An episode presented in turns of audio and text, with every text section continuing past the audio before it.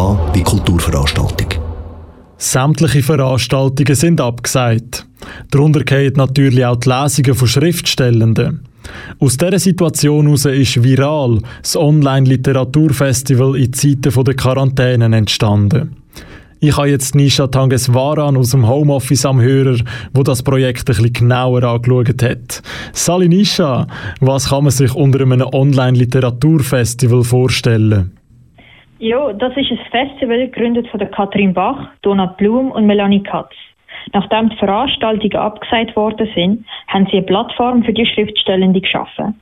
Es war eine kleine Idee, gewesen, aber es hat sich schnell zu etwas Größerem entwickelt. Die drei tun jetzt pro Woche zwei bis drei Lesungen veranstalten. Das Ganze basiert über die Facebook-Seite Viral, das Online-Literaturfestival in Zeiten der Quarantäne. Und was erwartet einem bei dem Festival?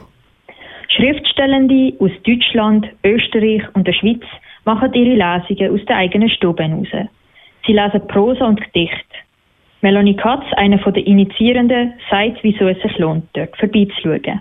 Man muss nicht in ein Literaturhaus, wo sich vielleicht der eine oder die andere so ein bisschen äh, bisher nicht getraut hat. Also man kann einfach dazukommen und es ist ein sehr niederschwelliges Angebot, um wirklich eine hochwertige, professionell verfasste Literatur können konsumieren Und was gibt es denn das Wochenende zu sehen und zu hören, Isha? Heute gibt es keine Lesungen, weil heute ja der Karfreitag ist. Aber morgen und übermorgen gibt es dann spannende Lesungen. Morgen kann man unter anderem auch Annette Gröschner hören.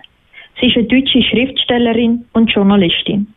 Ihr letztes Buch, das rausgekommen ist, ist Berolinas zornige Töchter. 50 Jahre Berliner Frauenbewegung. Am Sonntag ist Osterprogramm. Und dann hört man unter anderem die Live-Vorlesungen von Kinga Tod und Ralf Tarail. Kinga Tod ist eine deutsch-ungarische Autorin. Sie ist unterwegs als Lehrerin, Übersetzerin und macht Lautpoesie.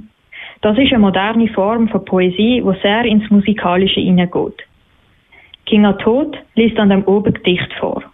Ralf Tarail ist ein Autor aus Berlin und schafft gerade an seinem Debütbuch. Er ist auch im Theater und als Musiker tätig. Er liest an dem oben Prosa. Und wie lange kann man denn da noch einschalten in das Online-Festival? Es geht so lange, bis sich die jetzige Lage beruhigt hat und die Leute nicht mehr in Quarantäne sein müssen.